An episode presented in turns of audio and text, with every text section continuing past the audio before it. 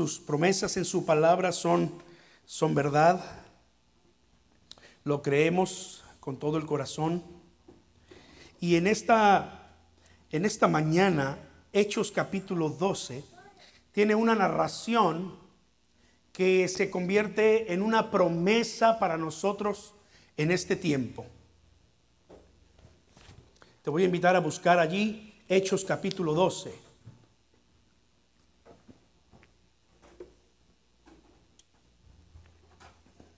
Los primeros versículos, aunque nos vamos a extender en la, narración a los versículos más adelante, la iglesia en el libro de los Hechos estaba creciendo enormemente. Miles de personas, cientos de casas y lugares, no solamente en Jerusalén, pero en toda Judea, Samaria. Los gentiles estaban siendo alcanzados y estaban siendo aceptados eh, eh, dentro de la iglesia de Jesucristo. Saulo se había entregado a Jesucristo y ya no, ya no había más persecución por parte de él. Las iglesias, dice Hechos 9:31, las iglesias disfrutaban de relativa paz y estaban creciendo en número, dice la escritura, y, la fe de todos los discípulos crecía también. El panorama no podía ser más alentador y esperanzador. Pero cuando todo parece estar bien, las pruebas tocan a tu puerta, ¿no es cierto? Cuando todo parece estar bien, las pruebas tocan a la puerta. Resulta, según lo que leemos en el libro de los Hechos capítulo 12, que en ese tiempo Herodes hizo arrestar a algunos de la iglesia con el fin de maltratarlos. A Jacobo, el hermano del Señor, lo mandó a matar a espada, lo, lo decapitó. Al ver que esto agradaba a los judíos, procedió a prender también a Pedro. Esto sucedió durante la fiesta de los panes sin levadura, una de las Pascuas, de las fiestas de Pascua que hacían los judíos. Después de arrestarlo, lo metió en la cárcel y lo puso bajo la vigilancia de cuatro grupos, de cuatro soldados cada uno.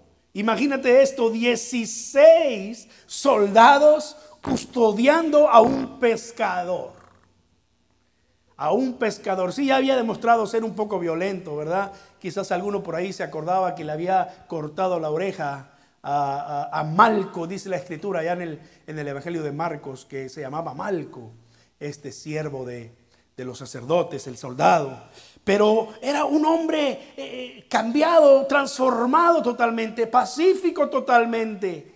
16 soldados custodiándolo custodiándolo. Tenía eh, Herodes la intención de hacerlo comparecer en juicio público después de la Pascua.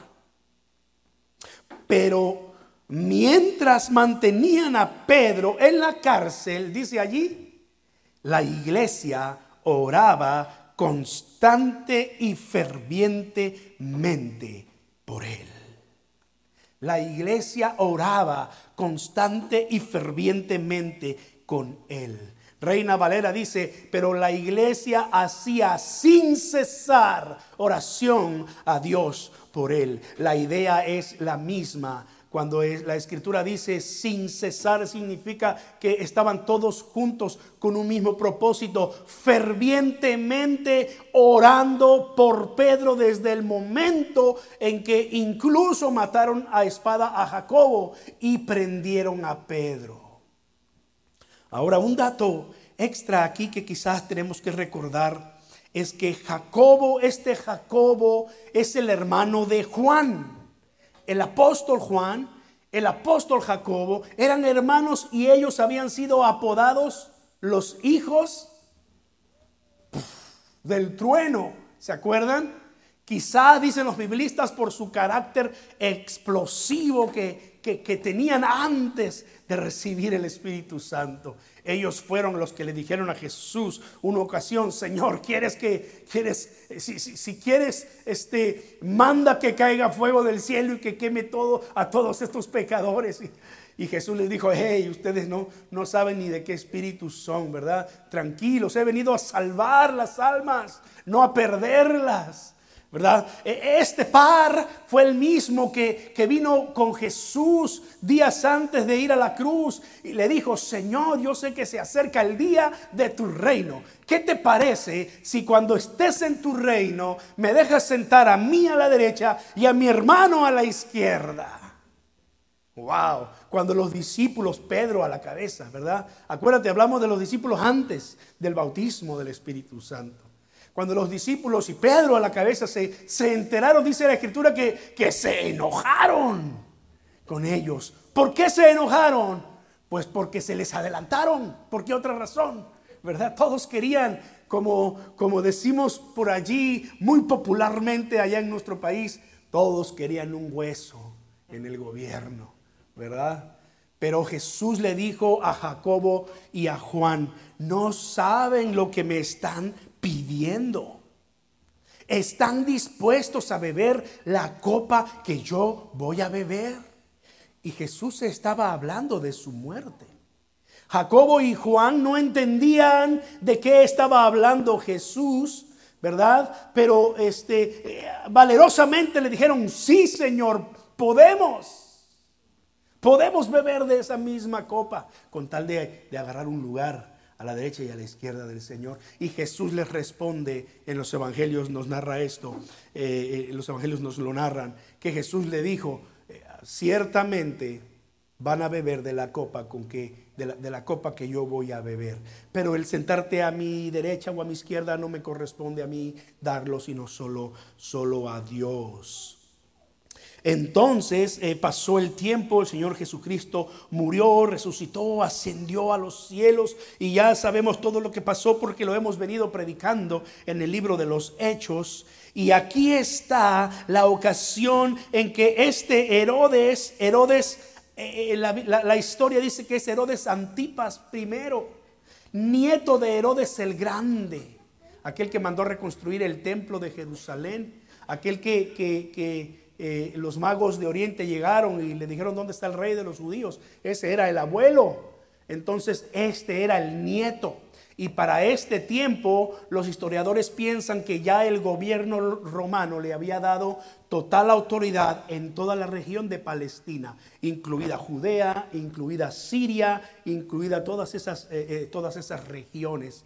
Entonces, eh, bien la Biblia le llama el rey Herodes porque el emperador en ese tiempo era muy amigo de este rey Herodes Agripa I y le había nombrado rey de toda esa región. Entonces, la Biblia no se equivoca al llamarle rey, pero cuando este Herodes, decíamos, decapitó a Jacobo, hermanos, se cumplió la palabra del Señor Jesús.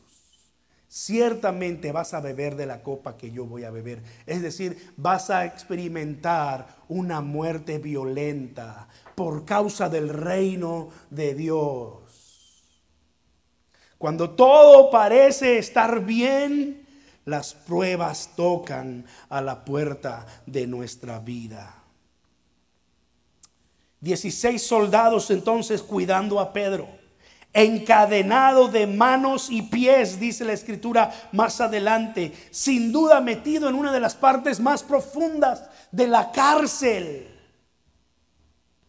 Pero no contaban con el ejército de Dios que estaba dispuesto a pelear una guerra a favor de Pedro. Versículo 5, versículo clave para nosotros en esta mañana. La iglesia oraba constante y fervientemente a Dios por él.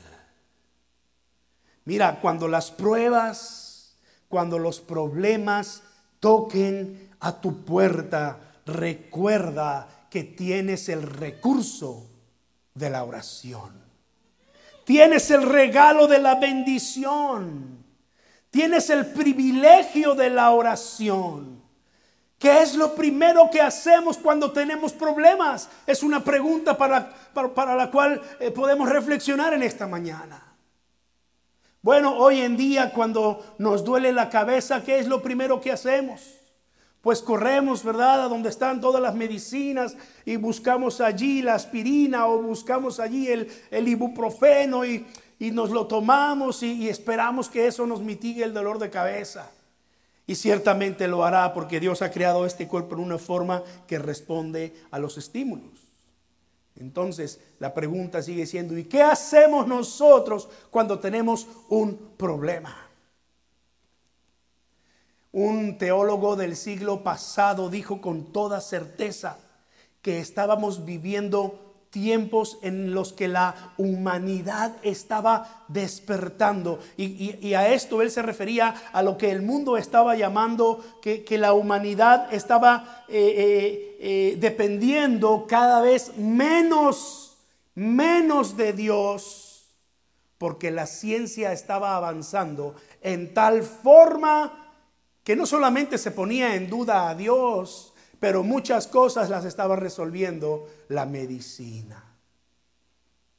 Sin embargo, pasaron los años, vinieron las guerras mundiales y después de las guerras mundiales se demostró que ni toda la ciencia, ni todo el avance tecnológico, ni todo el conocimiento podían resolver el problema más profundo del corazón del hombre se demostró que el hombre sin Dios está fracasado, está perdido.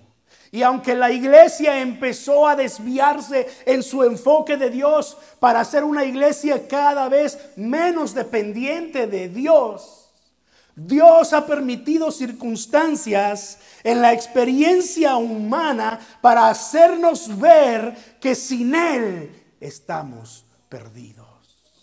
Dios tiene que recordarnos una y otra vez que los problemas son parte de la experiencia humana, pero en medio de los problemas tenemos el recurso de la oración.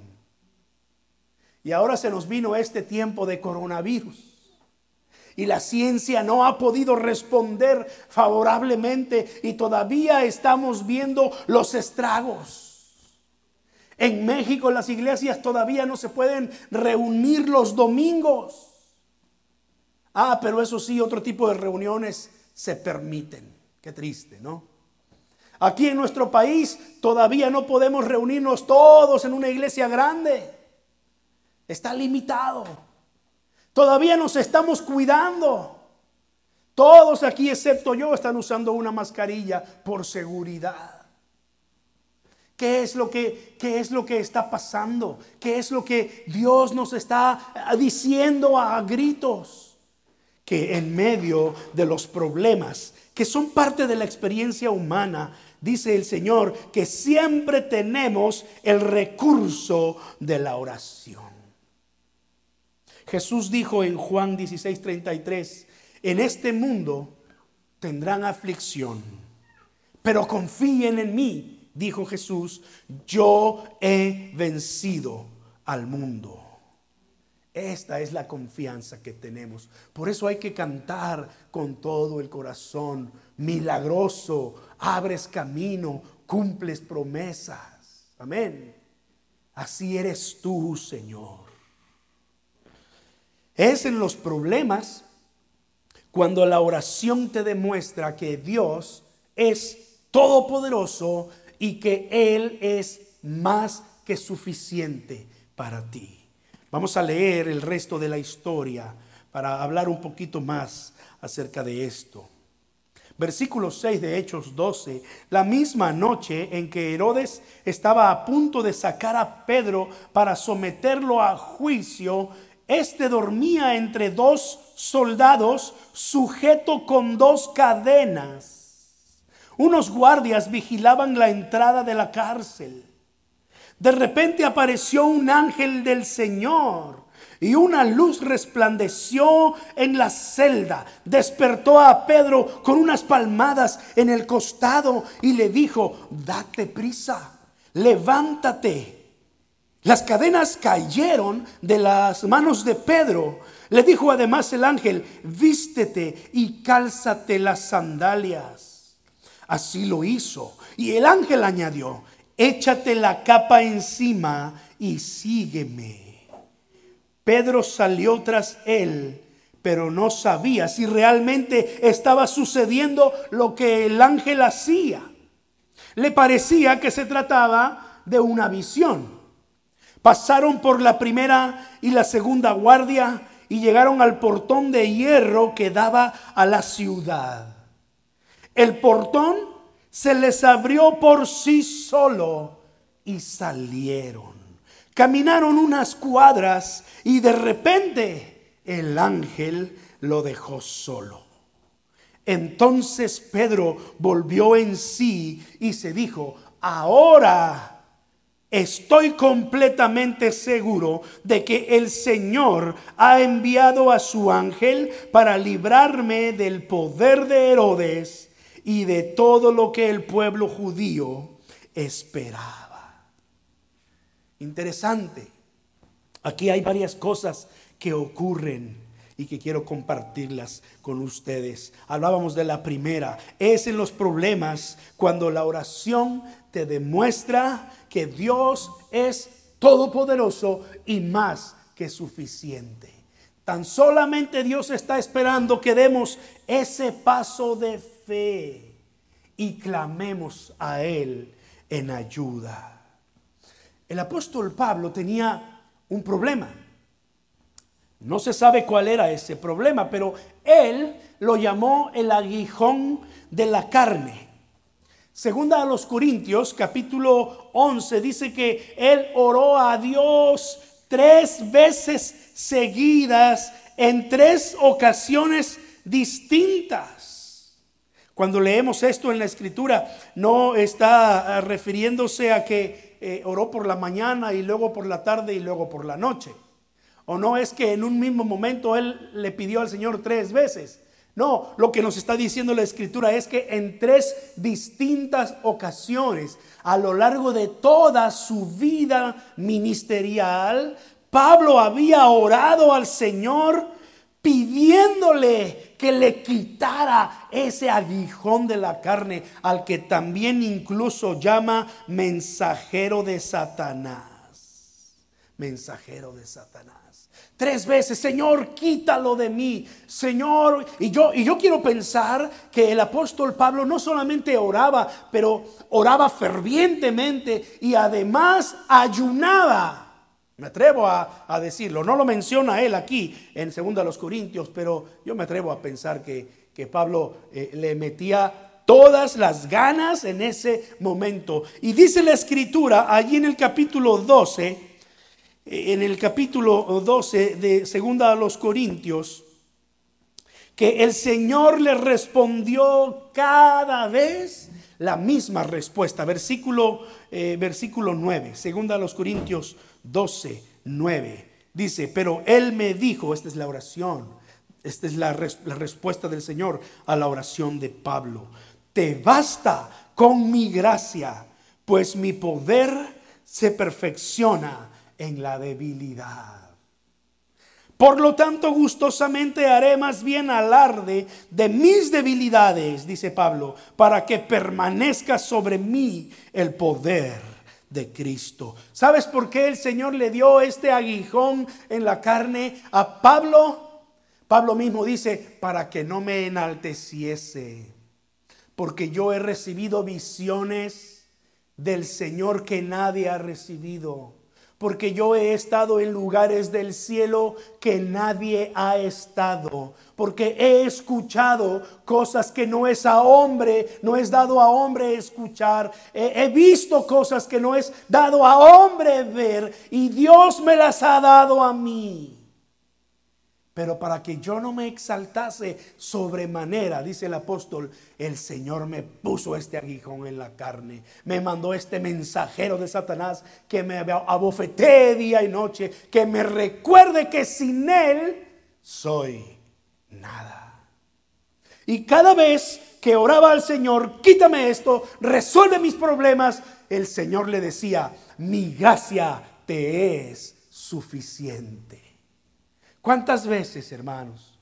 Hemos orado al Señor por, por una respuesta específica y esa respuesta no ha llegado. Pero el Señor nos dice, mi gracia te es suficiente. Bástate en mi gracia, sostente en mi gracia. Hermanos, pero que eso no nos quite el privilegio de orar y de pedirle al Señor, porque si bien sabemos que Él hace su perfecta voluntad en nosotros, también sabemos que Él es hacedor de maravillas. Si bien sabemos que el Señor tiene un plan perfecto para nuestra vida y parte de nuestra oración es hágase tu voluntad como en el cielo, así también en la tierra, también sé que Dios quiere bendecirme y Él cumple sus promesas. Por lo tanto, hermanos, lo decimos una vez más, en medio de todos los problemas, en medio de cualquier circunstancia, recuerda, la oración es la forma en que eh, podemos comprobar que Dios es todopoderoso y más que suficiente. Santiago capítulo 5, versículo 16. Allí leemos en la escritura que dice de la siguiente manera, por eso confiésense unos a otros sus pecados y oren unos por otros para que sean sanados. ¿Y cómo termina diciendo?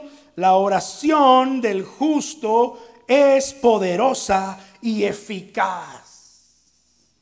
La oración del justo puede mucho.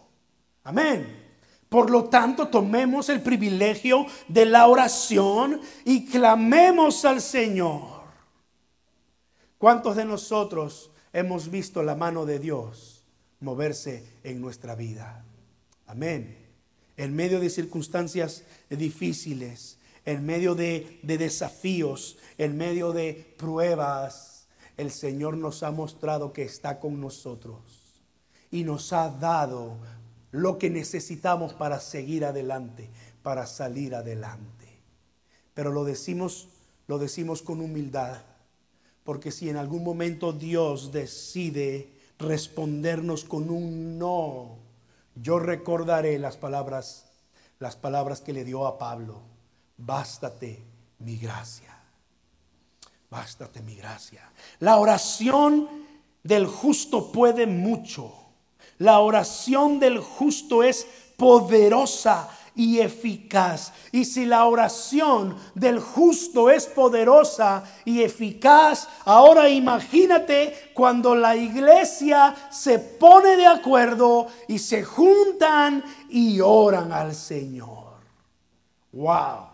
Qué tremendo poder. Hechos 12, 5, el pasaje que tenemos en esta mañana. Pero la iglesia oraba constante y fervientemente a Dios por él.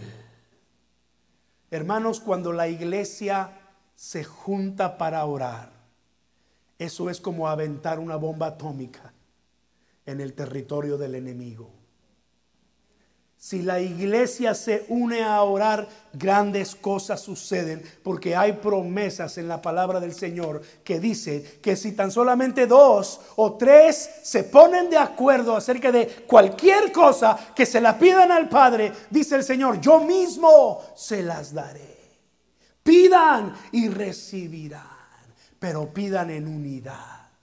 La iglesia entendió que este era un momento de urgencia la iglesia entendió que este momento ameritaba dejar lo que se estaba haciendo y unirse en oración a favor de Pedro. Ya no podían evitar salvar a Jacobo. Dios quiso tomar la vida de Jacobo en ese momento, pero sabían que mientras Pedro estaba en la cárcel, algo se podía hacer. Y vaya usted a saber si no fue en el preciso momento que la iglesia se unió a orar cuando Dios envió a su ángel allá a Jerusalén para soltar a Pedro. Hermanos, cuando la iglesia se pone de acuerdo para orar, grandes cosas suceden. Yo creo esta verdad. Por eso es que hemos eh, instituido los miércoles ya desde hace varios meses, orando los miércoles. Si no puedes venir y no te puedes conectar, recuerda, ahora lo cambiamos a 6.30 para, para que los que tienen niños traigan los niños a sus actividades y mientras esperan a sus niños, pues oramos aquí juntos un tiempo, ¿verdad? Pero si no puedes estar aquí, recuerda esa hora únete en espíritu a todos nosotros, porque la oración eficaz del justo puede mucho y la oración de la iglesia es una bomba atómica que cambia todas las cosas, hermanos. Lo creo con todo mi corazón, amén. ¿Crees en los ángeles? ¿Crees en los ángeles? Es una situación que quizás divida a algunos He conocido cristianos que están tan, pero tan modernizados que difícilmente creerían en las cosas sobrenaturales. Personalmente, yo no, recuerdo haber visto a un ángel y que yo haya estado consciente que era un ángel del Señor, pero eso no significa que no crea en ellos. Si creo en la palabra de Dios y la palabra de Dios está llena de narraciones en donde los ángeles de Dios han sido usados para bendecir al pueblo de Dios, pues yo creo en ellos. Creo que Dios los envía para ayudar a su pueblo. Ve conmigo a Hebreos capítulo 1, versículo 14. Hebreos capítulo 1, versículo 14.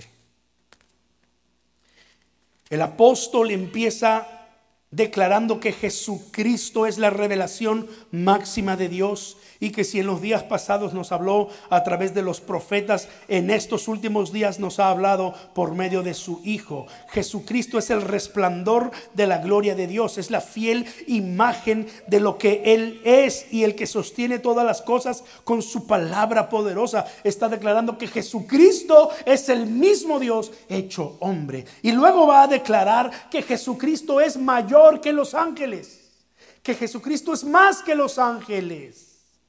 Dice el versículo 5, ¿a cuál de los ángeles dijo Dios jamás, tú eres mi hijo, yo te he engendrado? Dios no le dijo a ningún ángel, tú eres mi hijo. Al único que se lo declaró fue al Señor Jesucristo. Y así sigue diciendo y llega hasta el versículo 14.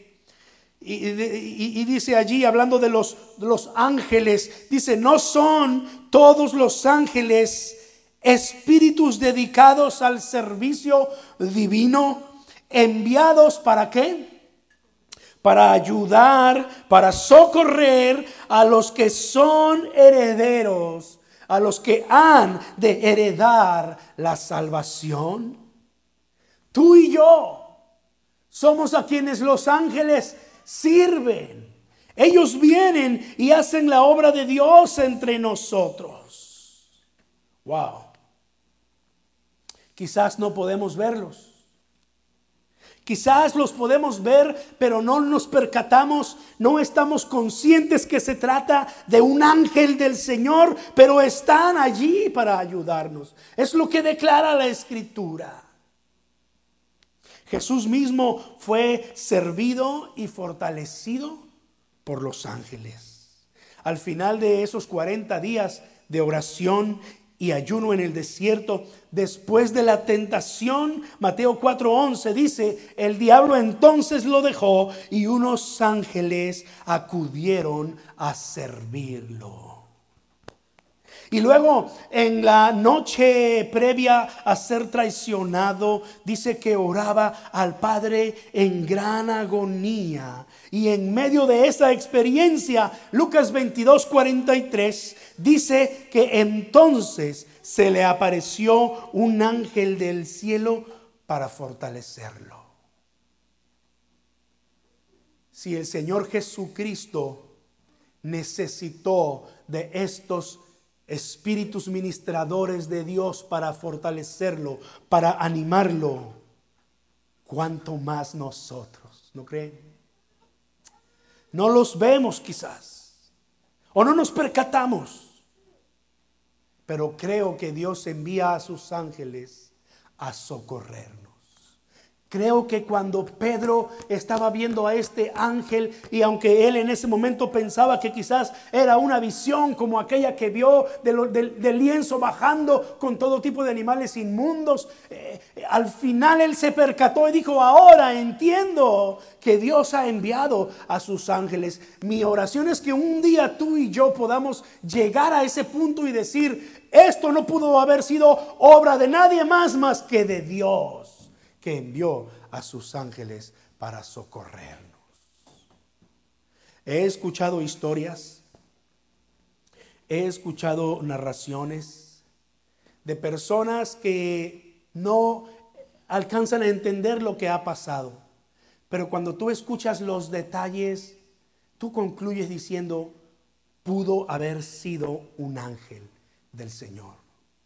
Recuerdo una jovencita iniciábamos nuestro ministerio allá en, la Ciudad de México y, y ella nos contaba que iba por una calle, iba sola y de pronto salió una persona que le vio ella en la cara la intención de hacerle daño. No había nadie más a quien acudir. Era una calle que ella tenía que tomar para llegar a otro punto y no había a quien pedirle ayuda. Así que siguió caminando cuando de repente dice que alguien a su lado Alguien a su lado iba allí con ella y el tipo cuando lo vio se fue. De pronto cuando ella volteó a volver a ver a la persona eh, que la describió como un anciano, dice que no lo encontró. Dice, ¿cómo es posible que eh, a dónde se fue? ¿En qué calle salió? Si, si aquí no hay otra más que oírse para atrás o, o salir por allá enfrente y no alcanzaba a entender y nosotros escuchábamos su testimonio y decíamos entre mi esposa y yo, pues creemos que los ángeles de Dios hacen cosas de las que a veces nosotros no tenemos idea para la gloria de Dios y para beneficio de los que creen en Él. Cuando el ángel hizo todo esto, es porque Dios quiso mostrarle a Pedro una vez más Pedro, tú tienes todavía algo que hacer. Pedro, todavía tengo propósitos contigo. Pedro, mira lo que pasa cuando la iglesia se une y oran juntos. Pedro, mira lo que pasa si tú confías cada vez más y más en mí. ¿Qué haremos nosotros, hermanos? Somos desafiados aquí por la palabra del Señor para que comprobemos una y otra vez que Dios tiene poder y que a través de la oración podemos ver grandes cosas de Dios ocurrir en nuestra vida. Amén. ¿Por qué no oramos juntos? Cierra tus ojos conmigo en este momento y le pedimos al Señor que nos ayude a entender las grandes cosas que Él hace en nuestra vida. Y le pedimos que nos ayude a ver cómo su poder se manifiesta entre nosotros. Oh Señor, en el nombre de Cristo Jesús, gracias te damos porque sabemos, Señor, que tu presencia siempre está con nosotros.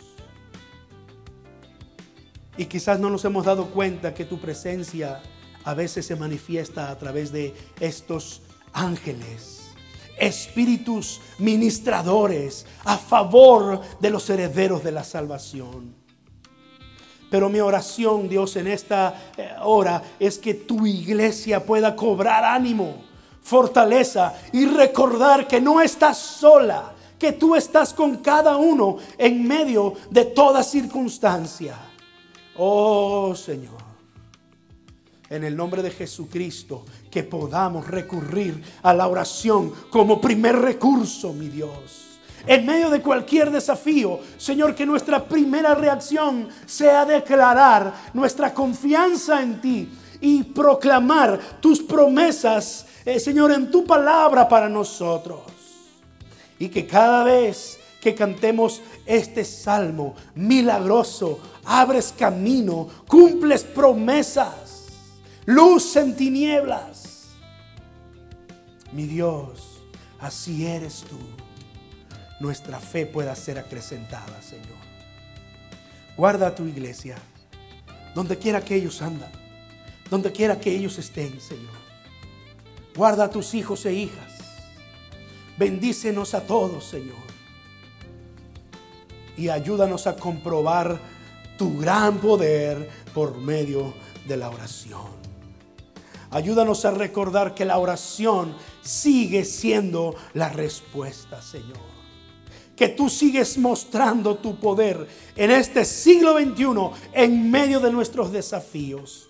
Oh Padre Celestial. Gracias, Señor. Oramos en el bendito nombre de nuestro Señor Jesucristo, en quien confiamos. Amén. Amén. Iglesia, que Dios los bendiga y los guarde. Que los ángeles del Señor vayan con ustedes también. ¿Verdad? Es mi oración, nuestro deseo. Y que un día podamos ver estas cosas. Si no en esta vida, en la vida eterna. Y podamos comprobar cómo Dios obra a favor de los que heredan su salvación. Hermanos, miércoles 6.30 de la tarde nuevamente para un tiempo de oración. Que Dios los bendiga y Dios los guarde entonces. Cuídense.